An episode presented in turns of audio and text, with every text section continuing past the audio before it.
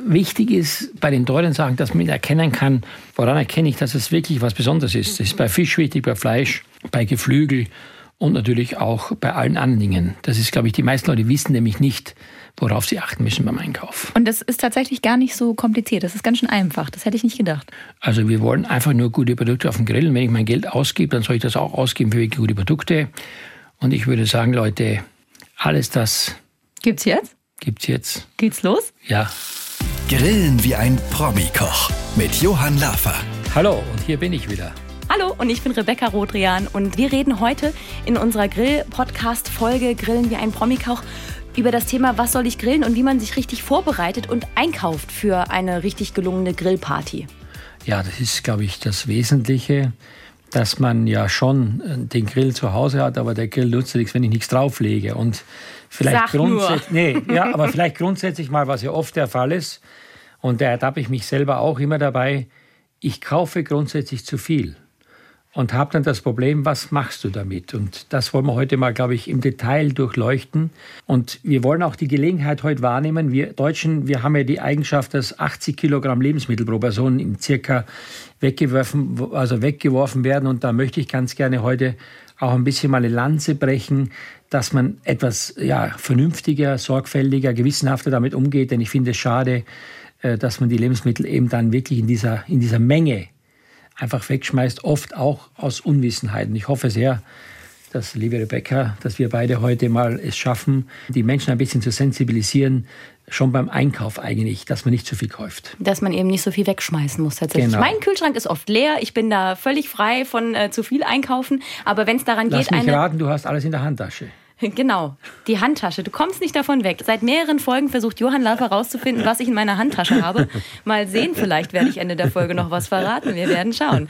Vielleicht können wir mal euch da draußen ein paar Tipps geben, worauf man achten kann, damit man weiß, das Grillgut, das man kauft, ist auch wirklich frisch. Vielleicht mal grundsätzlich zum Einkaufen. Im Einkaufen hat was zu tun, natürlich zum einen mit Wissen, zum anderen mit Vertrauen. Also ich weiß, dass heute natürlich gerade bei Lebensmitteln man in der Regel versucht, sehr, sehr preisgünstig oder auch zum Teil sparsam zu sein, was ich manchmal ein bisschen bedauere. Warum? Weil der Erzeuger für das Produkt einfach auch schon zu wenig bekommt und dann ist die Handelsspanne zu gering und das kann dann nicht mehr so sein, wie man sich das idealerweise wünscht.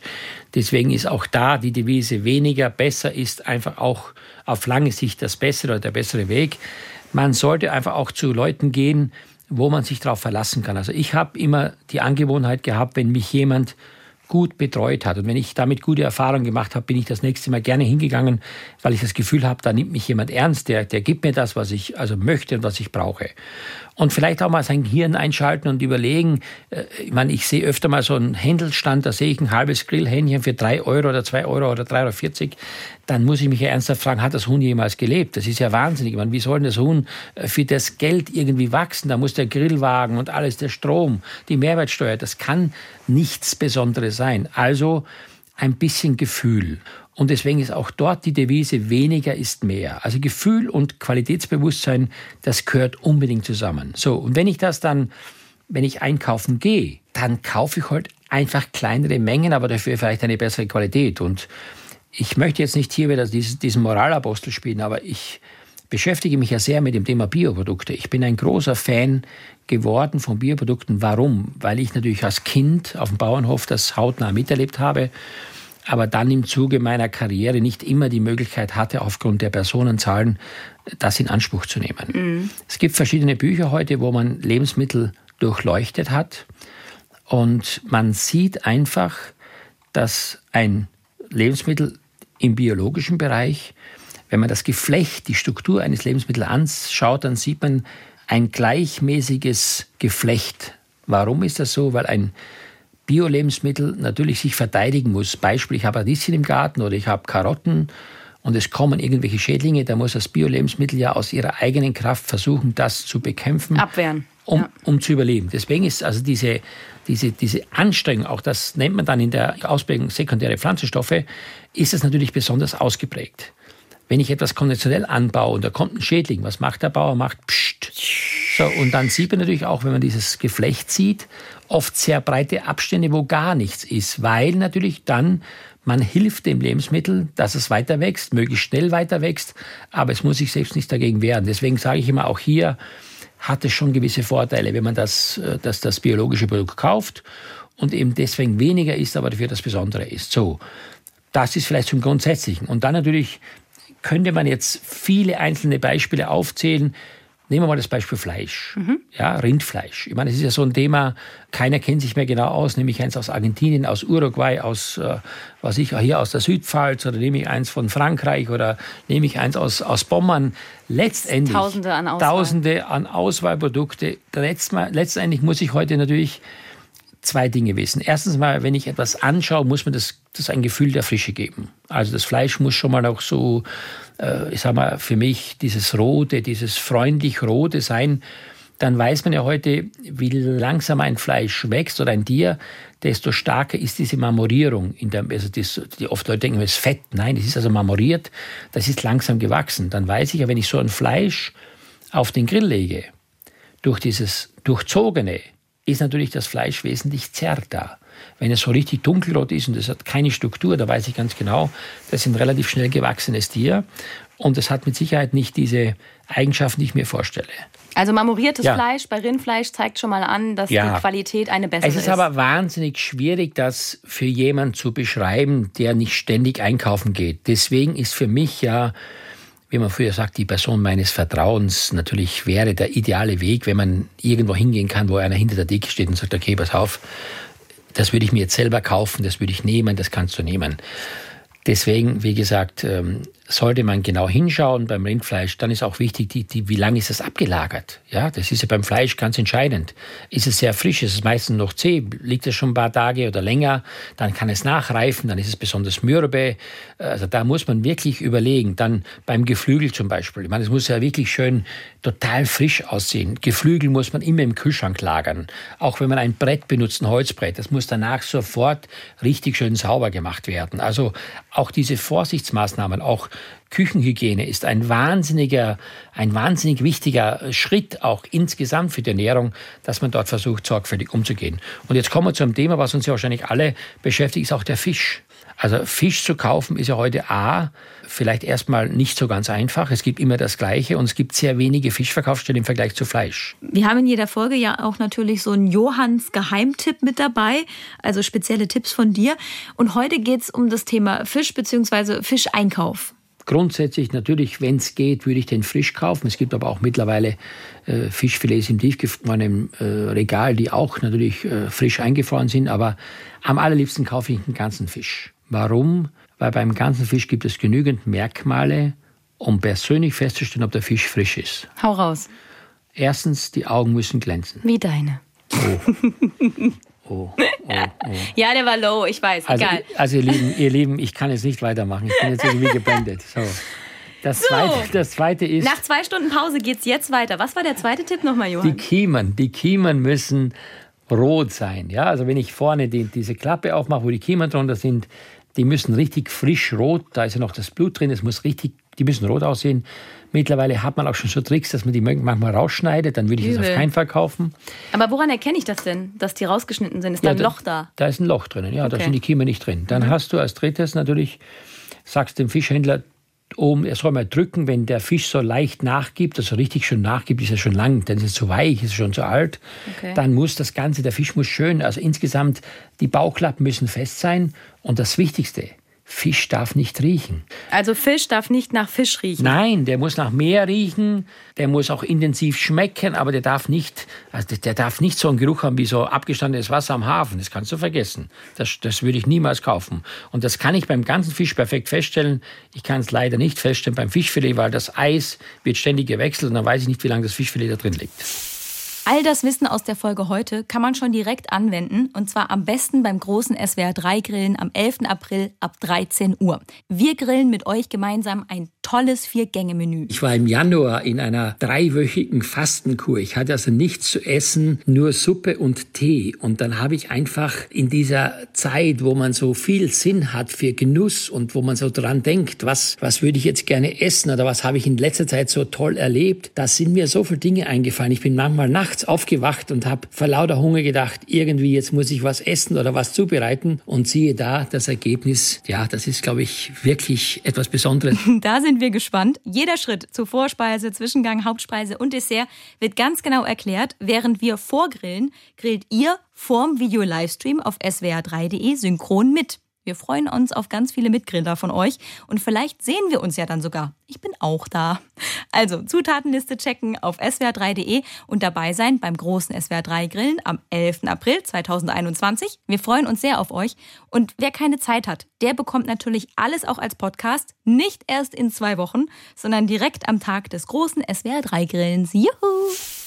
Jetzt haben wir gesprochen über Rindfleisch, wir haben gesprochen über Fisch. Ja. Wie sieht's aus bei noch anderen Ja. Fleischprodukten oder anderem Grillgut, also Schweinefleisch oder Ja. Lamm oder Wild sogar? Wild ist ja mittlerweile auch etwas, was in der Neuzeit sehr oft gegrillt wird. Auch da muss ich sagen, natürlich, das darf weder sauer riechen, noch muss man Wild heute einlegen, sondern es muss wirklich auch frisch sein. So ein Rehrücken gegrillt aus wunderbares Fleisch, sehr gesundes Fleisch. Da geht man auch am besten, wenn man das natürlich kann, zu solchen Zum Jäger. Wildhandlungen, Jäger, dann weiß man ganz genau, dass man da also hoffentlich das Richtige bekommt. Dann ein wichtiges Thema ist Hackfleisch, Burger ist ja ganz beliebt. Auch da, das weiß jeder ja, also Hackfleisch möglichst am selben Tag verarbeiten, wenn man es kauft. Und wenn man es erst am nächsten Tag verarbeitet, dann muss es wirklich extrem gut kalt gelegt sein. Also dass es wirklich total hygienisch einwandfrei gelagert ist. Ja, was haben wir sonst noch? Ich Schwein? glaube, Schwein, da ist auch natürlich eine zartrosa Farbe wichtig. Auch das, wenn das so nach Schweinestall riecht, muss ich ganz ehrlich sagen, ich möchte es nicht. Auch hier ist manchmal so ein bisschen, ja, einfach der Wunsch von mir, ein bisschen mehr Geld auszugeben. Dieses schwäbisch-hellische Schwein zum Beispiel, auch noch andere Sorten, das Iberico-Schwein, da merkst du halt schon, dass diese Tiere unter anderen Voraussetzungen groß geworden sind. Und wenn ich schon sowas esse, dann möchte ich auch wirklich äh, das mit einem guten Gewissen essen. Und das hat was in der Regel mit der Tierqualität zu tun, aber auch mit der Aufzuchtqualität zu tun, also auch mit dem Menschen, der dahinter steht. Und das muss man auch irgendwann auch bezahlen. Viele Menschen essen auch gerne so Scampi, Meeresfrüchtezeug vom Grill runter. Aber da gilt auch wie beim Fisch, ne? Darf nach Meer riechen und dann ist gut. Ja, und da würde ich auch zum Beispiel, äh, also gerade bei Garnelen und so, würde ich sehr gerne auf Tiefkühlware zurückgreifen, Okay. weil man weiß ja, dass diese Produkte ganz, ganz frisch eingefroren werden, wenn man diese vorsichtig auftaut. Und das ist auch so ein Punkt, auftauen.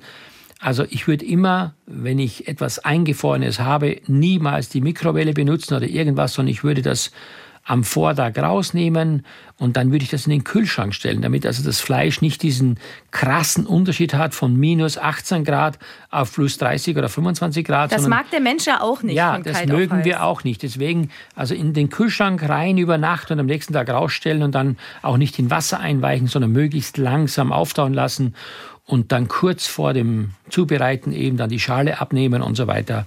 Und was ich auch nicht machen würde, das muss ich auch ganz ehrlich sagen, im Vergleich zu vielen Menschen, ist das Thema Marinieren. Also ich würde davon gerne also ein bisschen abraten, weil Mariniertes Fleisch zu kaufen? zu kaufen, sowieso nicht, aber auch selber zu Hause zu marinieren. Warum ist das so? Weil die Marinade natürlich sehr oft dann beim Grillen entweder verbrennt oder runtertropft oder dann entstehen wieder so komische giftige Dämpfe, sondern ich würde eher das Fleisch grillen, mir eine Marinade zubereiten und dann vorm Servieren, bevor es zu Ende gegrillt ist, drüber streichen oder nochmal drüber streuen. Dann habe ich viel mehr Aroma, als wenn ich das am Vortag hineingebe, weil ich habe festgestellt, dass in der Regel das manchmal gut aussieht. Ja, man, man tut dann so schönes Pfefferkörner drüber und man tut auch Lorbeerblätter und Thymian drüber und Öl drauf, schützt so eine Flasche Öl dann drauf da und sagt, das sieht ja geil aus, mein Fleisch. Aber wenn ich das dann grille, dann habe ich nicht das Gefühl, dass diese Aromen sich auf mein Fleisch übertragen haben. Deswegen würde ich eher zum Schluss dann eben den Thymian klein hacken, mit Olivenöl mischen, mit Salz, das Lorbeerblatt ganz klein hacken und dann einbinzeln und dann hast du auf dem warmen Fleisch diesen frischen Kräuter, das Aroma, das schmeckt einfach besser. Mehr von diesen sensationellen Tipps in Sachen Marinieren und Gewürze und so weiter haben wir in einer der Folgen, die bald rauskommen. Da werden wir noch mehr erfahren von dir, Johann, ne, zu Ja, dem Thema. Das ist ganz wichtig, weil das beschäftigt die Menschen ja. Und ich würde immer sagen, ähnlich wie beim Fischfilet, wenn ich so ein Schweinenackensteak in einer Marinade kaufe, wie auch immer, was da drauf steht, ich weiß ja nicht, wie lange das da drin liegt. Aber wenn ich das frische Fleisch kaufe, mir dann selber so eine Marinade oder so eine, zum Schluss sowas mache zum drüberstreuen, dann habe ich auch eine gewisse Sicherheit, dass es wirklich frisch ist. Du hast eingangs schon mal erwähnt, äh, wann man am besten was einkaufen soll. Hackfleisch möglichst frisch. Ne? Haltbare Sachen ist ja auch klar, die kann man auch eine Woche vor der Grillparty kaufen, wenn es jetzt Nudeln für Nullsalat ja, sind oder sonstiges. Das Fleisch oder auch andere Grillgutsachen, die auf den Grill kommen, wann die einkaufen? Ein Tag vorher, zwei Tage vorher? Was meinst du? Wenn das einwandfreie Produkte sind, sind zwei Tage kein okay. Problem. Natürlich nicht beim Kühlschrank ins Gemüsefach das Fleisch legen, sondern schon dahin legen, wo natürlich die kälteste Zone ist des Kühlschranks. Das muss man ganz klar sagen. Und was heute wichtig ist, dass es gut eingepackt ist. Also dass es auch wirklich mit Klarsichtfolie abgedeckt ist oder in einem Butterbrotpapier oder mittlerweile gibt es ja dieses Bienenwachspapier. Also da muss man schon auch schauen, dass die Hygiene äh, im Kühlschrank und darüber hinaus einwandfrei ist.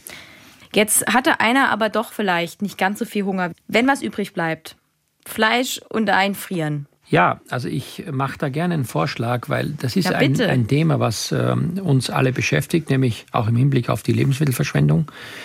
Zum Beispiel, was ich gelernt habe, als ich in, in Asien war, zum Beispiel, dass man, wenn man dort eine Baking-Ende bestellt, man bekommt nur die Haut zu essen. Die Haut mit so kleinen Pfannkuchen und mit, mit Pflaumen, mit Pflaumenmus und mit Frühlingslauch und so weiter. Okay. Und irgendwann kommt dann der Kellner mit einer großen Schüssel, mit einem Minz oder sagen wir, durchgedrehten Fleisch durch einen Fleischwolf mit verschiedenen Gemüsen und schön angebraten und hat so große Blätter äh, Kopfsalat oder Eisbergsalat, wo man dann einen Löffel von diesem Ragout, also von diesem Fleischragout, von der Endragout reinmacht, zusammendrückt dann nimmt man so ein bisschen Sojasauce dazu und dann isst man diesen Salat mit dieser Füllung. Also ein Tipp von mir wäre, wenn du Rindfleisch übrig hast und ein bisschen Geflügel übrig hast, einfach in den Kühlschrank legen, am nächsten Tag rausnehmen, durch einen Fleischwolf drin, durch die grobe Scheibe oder auch Kleinstein in Würfel und dann schön in einer Pfanne mit ein bisschen Öl, mit ein paar Zwiebel, Knoblauch, mit Gemüsewürfel anbraten und dann kannst du zum Beispiel Folgendes machen. Du machst dann einfach einen Frühlingsrollenteig, du hast das in den Frühlingsrollenteig rein. Einfach mal einen Frühlingsrollenteig. Ja, den kannst du ja kaufen. Also so. entschuldige bitte. okay, gibt's. ich habe einen gekauft. Ja, Alles den klar. gibt's, den gibt's wirklich zu kaufen. So, dann nimmst du einfach diese diese Hackfleischmasse sozusagen, tust schön in eine Rolle rein und dann tust du das ausfrittieren und dann hast du aus diesem Fleisch Geflügel aus Rind mit Gemüse hast du daraus eine hervorragende Frühlingsrolle gemacht. Und da könnte ich zig Beispiele aufzählen. Man kann auch aus diesem gebratenen Fleisch eine tolle Bolognese kochen. Zum Beispiel so ein asiatisches Ragout mit ein bisschen Kokosmilch, mit ein bisschen Chili. Das kann man wunderbar nachher verwenden. Ein paar Nudeln gekocht, das drüber. Also da, da muss man auch ein bisschen fantasievoll sein. Aber ich bitte nochmal eindringlichst alle, die hier zuhören jetzt, versucht wirklich daraus was zu machen. Ich weiß, das ist dann so am nächsten Tag, na, jetzt habe ich gestern das gegessen. Da kommt es dann darauf an, was ich daraus mache. Ähm, viele Menschen haben ja heute Intoleranzen oder Unverträglichkeiten oder sowas. Welche Tipps, Anregungen, Ideen hast du da zu diesem Thema? Das Wissen über diese Zielgruppen ist mittlerweile Gott sei Dank größer geworden. Also ich, ich zähle jetzt mal so ein paar Dinge auf, die uns ja beschäftigen. Also als Koch besonders beschäftigen, wenn es dann um das Angebot der Speisen geht.